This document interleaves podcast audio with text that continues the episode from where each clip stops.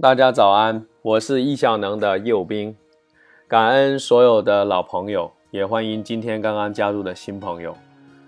我们今天继续来分享关于跑步的话题，在此我要再次感谢啊，我跑步方面的老师叫吴东老师，他创立的简爱跑步法。那今天我们就来分享这个简爱跑步法。简爱跑步法。是吴东老师在总结许许多多跑步书籍、跑步理论的基础上，得出了一个非常简单的方法。那按照吴东老师的观点，是运动最重要的不受伤，要慢。这个我在之前讲过。今天我们就来讲讲简爱跑步法的五个要诀，五个字：挺、轻、柔、横、肩。那这是关于跑步的知识，当然跑步的知识有很多啊，不过我觉得吴东老师的跑步的方法特别适合大众。第一个字呢叫挺，大家很好理解，就是我们抬头挺胸。那很多人在公园跑步的时候，我们可以看到，哎，他都是弯着腰、低着头的，好像底下有黄金。如果你学会了跑步的要诀，你会发现很多人的姿势是错的。第二个字叫倾，倾就是倾斜，啊，不是弯的腰，是挺的情况下倾斜。你的速度有多快，你就有多倾斜，这样你的重心就前移，会带给你速度向前。第三个字叫柔，大家站在地上跳一下啊，按下暂停键，你一定要做这个练习，看看哪里先着地。一定是脚尖先着地，对不对？其实人体是三级弹簧设计，就是脚尖、脚后跟，还有膝盖。很多人害怕那个跑步那个膝盖受伤。其实呢，可能一个初学者呢，有时候跑步就是错了。你是用后脚跟着地，特别是那些重量很重的人啊，那你跑步的时候呢，因为有几倍的身体的重量。会作用于脚后跟，那就特别容易受伤，因为没有弹簧，说作用脚后跟的力量很快就弹回到这个膝盖，所以膝盖就特别容易受伤。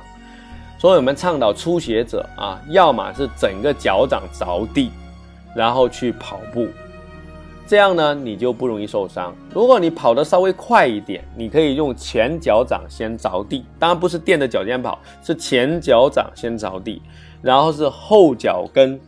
然后是后脚跟再着地，啊，这样的整个的这么一个过程啊，就大大的降低了那个反作用力对膝盖的伤害。那当然，跑步的姿势呢，最好不是迈大步，记住我说的，叫小鸡快跑、凌波微步，像《天龙八部》里面的那个段誉啊，凌波微步、小鸡快跑，我们步幅要小。但是步频啊要快，这样子我们就不累。再加上我们提倡你刚开始的整体的速度是慢的，所以你就可以非常轻松的去挑战五公里。不信你试试看，好吧？那第四个字叫横，横指的是什么？是多方面的。首先是从我们的身体要平衡。有的伙伴跑步的时候，我们从后面看。它好像是脊柱朝一边弯，这一点要非常注意。我们要保持身体是直立的，是平衡的。那第二个要注意的是，我们跑步的路面，我们很多公路中间高，两边低。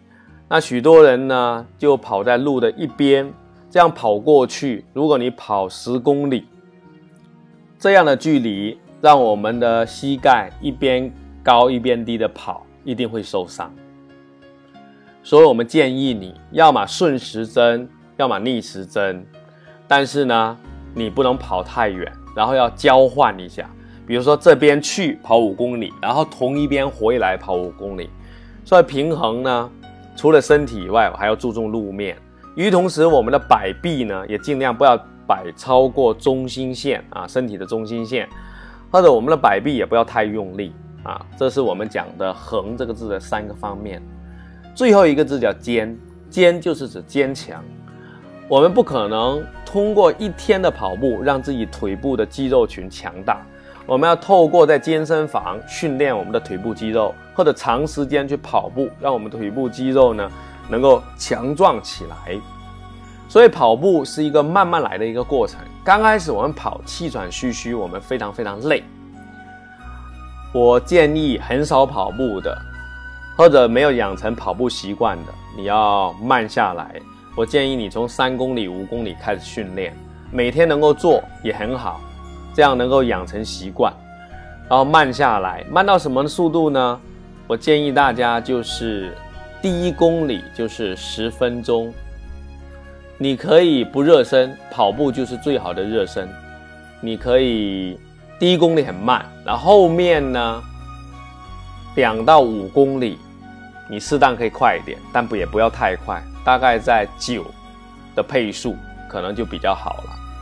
那你跑个一礼拜之后，你就可以往前提一点，两礼拜、一个月大概你可以到六和七啊，但也不要太快，因为太快你心脏受不了。你需要循序渐进来进行。好了，今天这一讲我们讲了简爱跑步法五个字：挺、轻、柔、横、坚。非常感谢大家的聆听。我在这里也推荐大家去购买时间管理十堂课，在那里有时间管理方面十个理论加操作的指引。